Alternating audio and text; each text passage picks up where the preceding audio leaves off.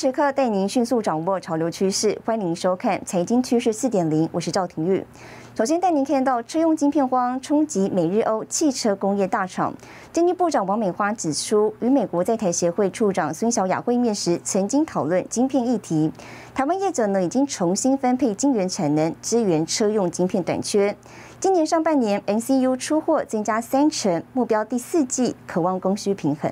二十三号，美国在台协会新任处长孙小雅拜会经济部长王美花，畅谈台美供应链外，也聚焦车用晶片短缺问题。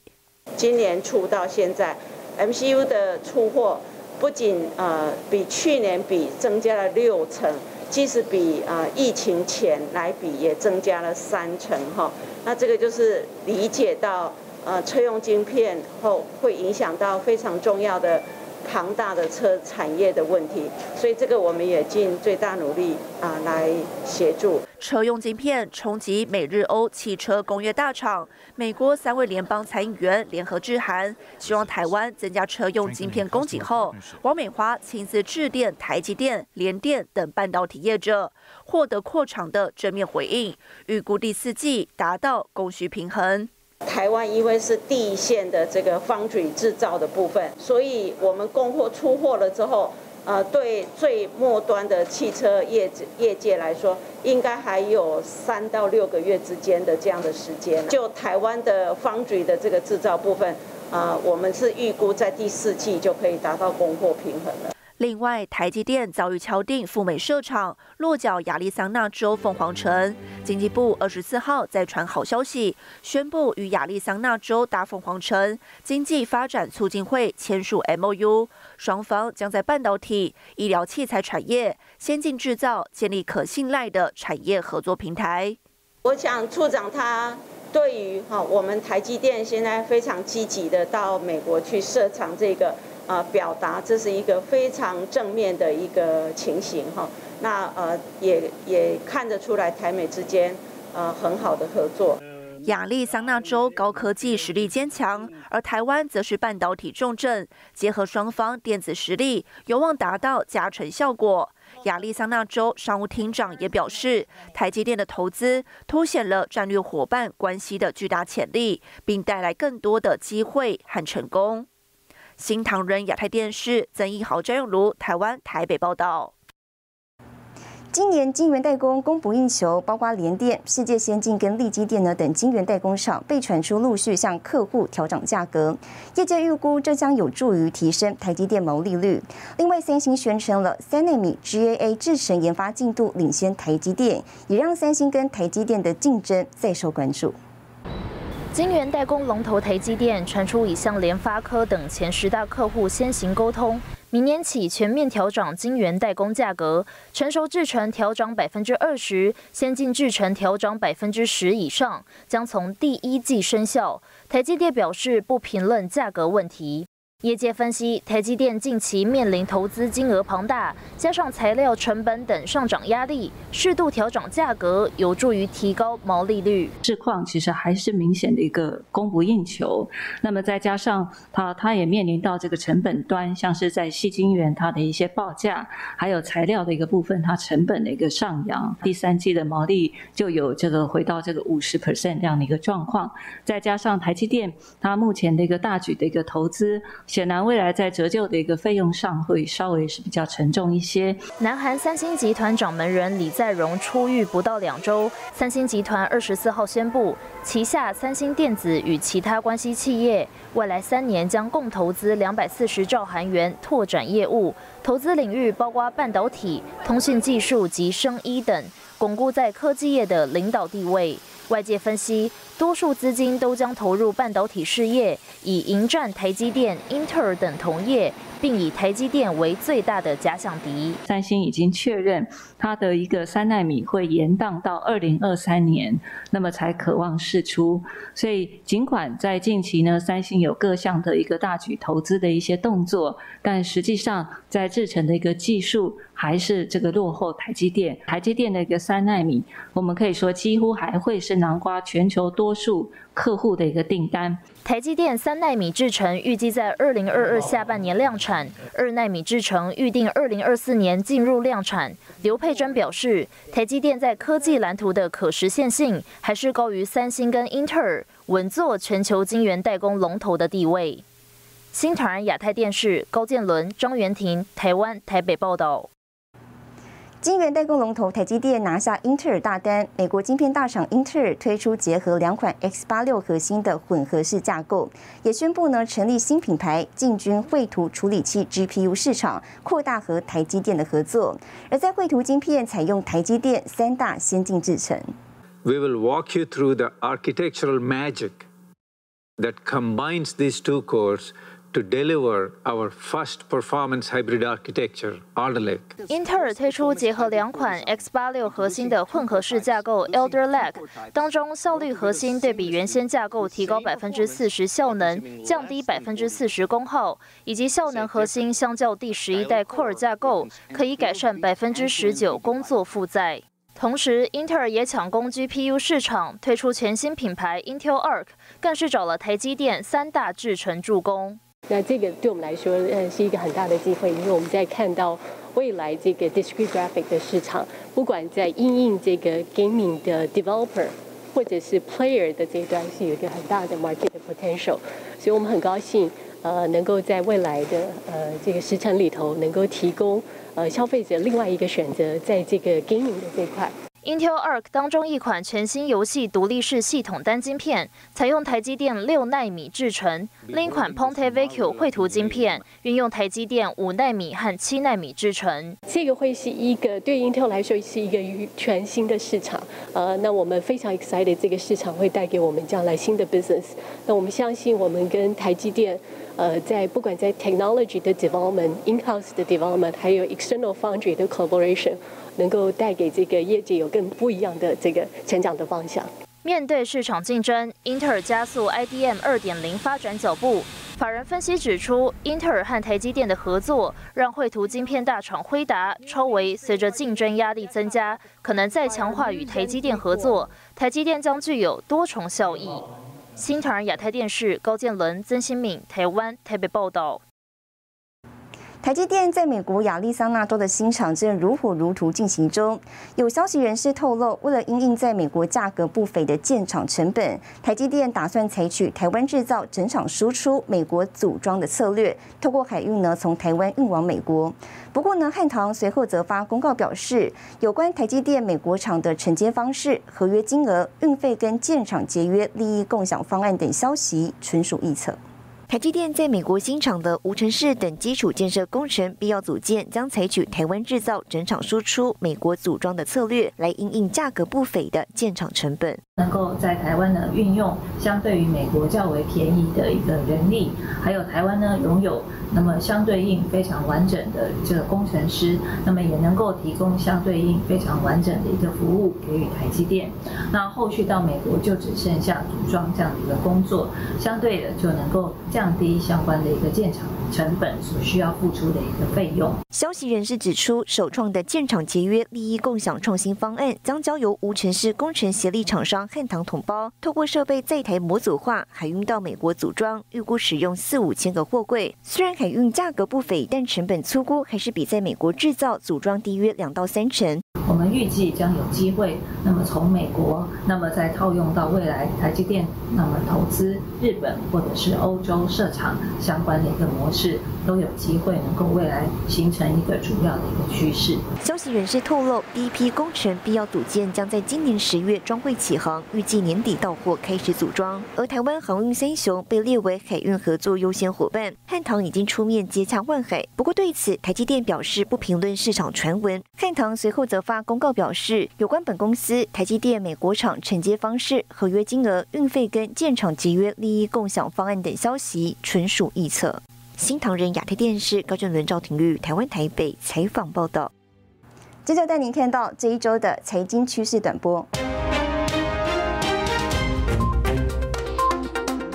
电子副会长李在镕出狱后第十二天，宣布未来三年内将投资两百四十兆韩元，约两千零六十亿美元，全面提升旗下各事业在半导体、生技、制药、人工智慧和机器人科技等领域的事业版图。预计三年内为南韩创造四万个就业机会。根据《经济学人》智库针对受疫情冲击的产业调查显示，其中汽车业因晶片短缺，相关供应链遭受打击最大。不过，有约三分之一的受调者表示，已经进行了全面改革。惠普和戴尔科技在八月二十六号发布的财报显示，就算世界某些地区的封锁令已放宽，消费者和企业仍持续购买 PC，但因零组件短缺和供应链问题阻碍销售出货。假上科技以及时数位角色创建和动画科技，让世界看见台湾软实力，吸引 NVIDIA、Epic、United 等大厂建立技术和行销伙伴关系。新唐人亚太电视整理报道。化合物半导体成科技新战场，台湾 c m 力推国家队。更详细的内容，休息一下，马上回来。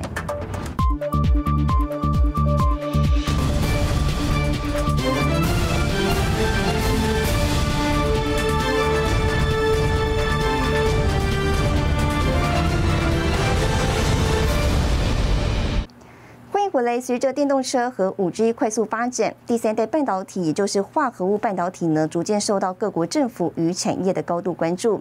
虽然目前美国、日本跟欧洲等 IDM 厂商主掌碳化系相关 IP，不过学者认为，台湾拥有完整的半导体生态链，透过元件制造等优势，运用到化合物半导体，比较容易迎头赶上。动车与五 G 时代来临，第三代半导体，也就是化合物半导体，逐渐受到重视。不过，目前碳化系相关 IP 仍主要掌握在美国、日本与欧洲 IDM 厂商手中。台湾国际半导体产业协会率先串联台湾厂商，力推化合物半导体国家队。化合物半导体到目前为止都还是比较垂直整合的，因为这样的话，台湾更需要结合上中下游的厂商。大家一起来做这件事情。台湾的好处是，台湾整个半导体的生态链非常完整。比起原物料来讲的话，其实因为我们在元件制造、在封装模组的制造，我们向来是有优势的。啊，这个优势基本上用到化物半导体来讲的话，比较容易就是迎头赶上。经济部也肯定组国家队的倡议，这与政府所提出的半导体设计、技术与材料在地化目标不谋而合。政府将携手产业界和研究机构，让台湾半导体优势从细半导体扩大版图到化合物半导体。目前各国政府也将化合物半导体视为国家战略重点之一。化合物半导体基本上比较适合来做像。通讯或者是高电压的，就是元件，像最近常讲的碳化系或者是氮化镓。那最近红起来的原因，是因为整个市场或产品，因为像五 G 的通讯，像电动车，你都需要高高电压、高电流，或者是需要高频的元件。Semi 报告指出，全球功率及化合物半导体晶圆厂设备的支出，在无线通讯、电动车等应用带动下，过去几年呈现快速扩张。预估相关投资将在二零二一年成长约百分之二十到七十亿美元，创下历史新高。二零二二年预估再成长到约八十五亿美元，年复合成长率高达百分之十五。新唐人亚太电视沈维彤、赵廷玉、高建伦，台湾台北采访报道。台湾西晶原厂环球晶圆召开股东会，董事长徐秀兰表示，今年下半年到明年订单能见度都非常高，而客户呢也陆续签订长约。目前环球晶的在手订单金额估计超过一千亿元。半导体市况持续热络，台湾细晶圆大厂环球晶圆到明年的订单能见度都非常高，明后年客户需求也相当稳健，并陆续签订长约。到今年六月底的长约的金额也已经很高，已经有到一百一百九十几亿的那个长约预收货款的钱。换句话说，我们手上可以确保的金额是超过一千亿。这个一千亿不是一年内交货，因为我们的长约有有的呃三年，有的五年，有的甚至更长。那长约也不是到现在就结束，还在继续签当中。目前十二寸累金产品供需最紧张，但三寸与四寸特殊规格产品也非常紧。在客户急需环球金能承诺稳定供货三年的情况下，环球金预计投入约八亿美元进行扩产。实际扩充的量是大概我们现有产能十二寸现有产能的十到十五 percent。二零二二就有一些陆续会出来，可是不会全部到位，有一些陆续开始就产出。那真正比较大的都出来，会到二零二三年的年中间以后才。5G now evolved. 随着五 G 电动车时代来临，推升第三代半导体全球市场成长，环球金布局碳化系第三代半导体，除了基本小量出货，也计划二零二二上半年送样碳化系累金给客户验证。虽然碳化系相关营收占比还不到百分之一，但未来市场潜力非常大。另外，在并购德国视创案，目前有超过百分之七十的视创股东愿意卖手中持股给环球金，但程序上还需等各国公平会审批，将符合原先预期，在下半年完成。新唐人亚太电视赵廷玉、林玉堂，台湾台北采访报道。鸿海董事长刘阳伟针对半导体缺料问题发表看法，他预估呢市场买气比想象中更好。另外，台积电等晶圆涨价效应受到关注，外界预估 IC 设计台厂的毛利率恐遭到压缩。iPhone 新品九月即将问世，不过近期供应链缺货问题浮现，东南亚生产重镇越南进入硬性封城，组装大厂红海预估半导体缺料问题可能延续到明年第二季以后。仍然看好下半年业绩表现。我觉得从整体而言，这个呃市场的需求是存在的啊，那市场的还有呃资金也是充足的，所以买气在那里啊。那买气可能比我们想象的要好，但是供应链不是说有就有，尤其像是半导体，它需要呃几年的时间去增加产能。国际半导体产业协会研判，晶圆厂产能持续吃紧，车用晶片短缺情况延续到二零二二年七月份，北美半导体设备出货金额近来年成长近百分之五十，写下单月新高纪录。实际上，市场已经传出，台积电向主要客户联发科等业者沟通，明年起全面调整晶圆代工价格，十二纳米以上的成熟制程调涨幅度百分之二十，十二纳米以下先进制程涨幅百分之十，最快二零二二年第一季就会生效。那目前来看的话，其实整个锻炼的问题相对上来讲还是有。那另外一个就是说，毕竟进入传统的旺季，或者是说应用端的一个扩大。不过在车用呢，哦，或者是其他的一些相关制成的半导体的部分，我想大家的看法还是相对上来讲是比较乐观的。因为缺货，所以大家都在追货。所以在追货的时候呢，大家看起来都有很高的呃这样的预期。这波半导体缺料可能要再打延长赛。刘安伟表示，各国货币宽松政策、疫情纾困，也让民众持续买东西。红海与国巨合资成立的国创半导体，也定下二零二五年营收五百亿元的目标。金台日沈维彤，台湾台北综合报道。接下来带你浏览这一周的重要财经数据。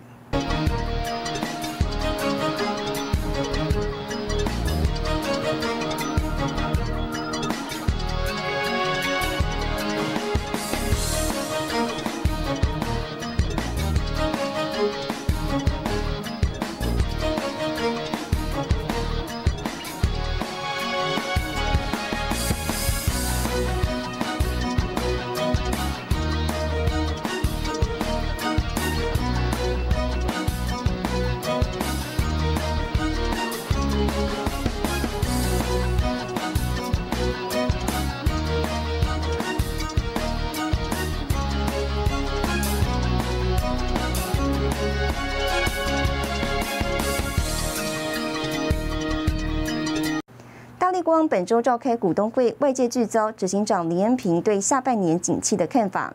林恩平表示，缺料问题依然严重。另外，大力光已经申请成立子公司，专攻车载镜头。现在看起来，八月还是会比七月好嘛哈，那九月会比应该是还是会高于八月。受惠主要客户手机拉货及新款手机推出，大地光结束三个月的低潮，七月营收月增百分之十二点八，达三十八点零三亿元。不过林恩平坦言，缺料缺货的问题依然严重。展望第三季，以六到七片塑胶镜片较低规格为主，高阶镜头推出时程将往后递延。问题还蛮严重的。那因为某些区域都有 lockdown 哈，所以有些模组啦或有有一些 parts 都会缺了，就都不齐。原本哈 design 的八 P 的有两家要用，现在看起来因为 parts 有缺哦，可能要 push 到明年去了。手机镜头升级放缓，导致大地光营运连两年下滑。林恩平表示，将持续开发更高规格产品，吸引高端客户。Optical zoom 啦哈。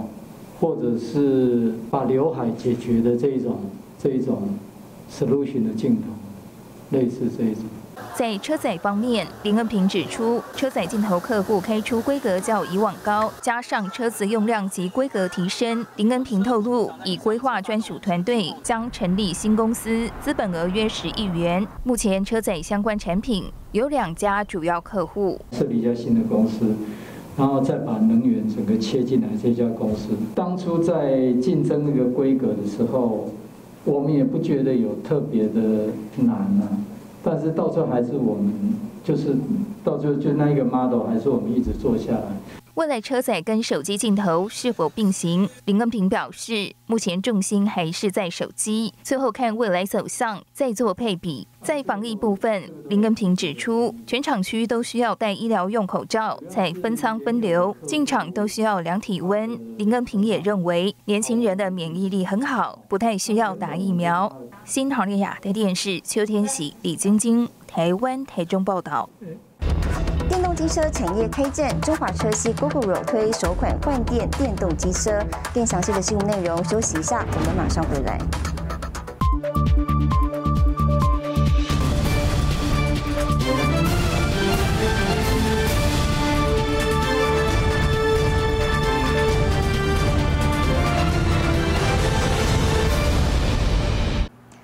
回来，台湾两大电信业者本周举行股东会。台湾大哥大董事长蔡明忠预估，五 G 爆发潮将在一到两年内到来。With 5G, we have technology. 五 G 电商加上宽频上网，成为台湾大哥大三大成长获利引擎。二零二零年营收一千三百二十九亿新台币，年增百分之七。五 G 用户数突破九十万户。董事长蔡明忠预估，五 G 商机几年内就会起飞。我想五 G 的这个。移转了，就 take up 从四 G 转到五 G，啊，是不如过去从三 G 到四 G 了，但这个并不代表说五 G，啊，未来不会很快的发展。这预期应该是在这一两年中间的啊，应该可以看得到。台湾大哥大养出金鸡母某某购物网，去年营收贡献近七百亿新台币，而今年八月份更是挥军东南亚入股越南最大本土电商 Tiki，目标成为大东南亚的国际型企业。南边的这整个啊东南亚的市场，未来我觉得这整个的啊潜力是非常庞大的啊，所以我们很多机会现在都正在看。我也提到说，我们本来就。不想居自我拘泥于成为一个传统的电信业者。事实上，Amazon 已经在电信业了。我们这个 AWS 的服务，它就是电信的服务啊。所以，电商跟电信的这个结合啊，应该不是台科大是独立的啊。蔡明忠透露，东南亚会锁定电视、电讯、电商领域发展并购投资，与电商龙头紧密结合，是台科大发展优势。我们可以看到说，我们的市值基本上还是反映。我们的本业了啊，所以我想同业的这个提醒啊，应该也会啊一语啊惊醒市场的梦中人。We're going on a road trip. Road trip. 不光如此，美国知名迪士尼串流影音携带独家影视作品，十一月就要宣布登台，再度掀起台湾 OTT 市场战火。Netflix 跟中华电的合作一样啊，我们也有我们的小顾啊。到底花落谁家？这个我现在不敢说了。但是我们当然是意愿很高。同天举办股东会的中华电信，未来营运重点同样要扩大深化广结盟策略，布局战略性新兴事业。中华电信董事长谢继茂近期敲定入股谷歌光纤、海底电缆，两强比获利也比成长性。新台电视黄亮杰、沈维彤台湾台北报道。随着台湾电动机车市场竞争白热化，中华汽车旗下的自创品牌电动机车决定采取充换电并行的策略。这回携手 GoGoRo 推出首款交换电池电动机车，期许在既有的充电方式之外，提供多元的能源方案。的车身主打女性客群，中华汽车推出第一台交换电池的电动机车，采用的正是 GoGoRo 的 PBGN 能源交换系统，成为台湾市场中少数同时提供充电跟换电式的电动机车品牌。现在不同车型可分别对应快充、便利加充与换电三大能源系统，而未来 eMoving 也将持续这样。换电、充电是互补的策略方向进行。随着台湾电动机车市场竞争白热化，机车大厂光阳近期则推出换电夜间服务，消费者只要透过手机 App 操作，服务人员就会在指定时间帮用户换好满格电池，成为全球首创的个人化专属送电服务。其实不需要在场，作息不需要改变。爱车就能够自动满电，骑士还能够以订阅的方式，让专人利用骑士每天晚上在家就寝的时间，为骑士的爱车进行电池交换。是机车产业电动化的下一个革命。电动机车发展的一大关键就是充电跟换电是否能满足消费者的即时需求。根据台湾智慧移动产业协会的交叉分析显示，指其燃油机车的消费者中有高达近七成的民众在未来汰换车时考虑更换电动机车，更让市场看好电动机车未来的发展潜力。新唐人亚太电视高正伦、赵廷玉台湾台北报道。带您看到下周有哪些重要的财经活动。八月三十一号，第一金张营国票金法说会；九月一号，澳洲公布第二季 GDP；九月一号，美国 ISM 公布制造业采购经理人指数；九月一号，台湾采购经理人指数发布。谢谢您收看这一周的财经趋势四点零，我是赵廷玉，我们下周再见。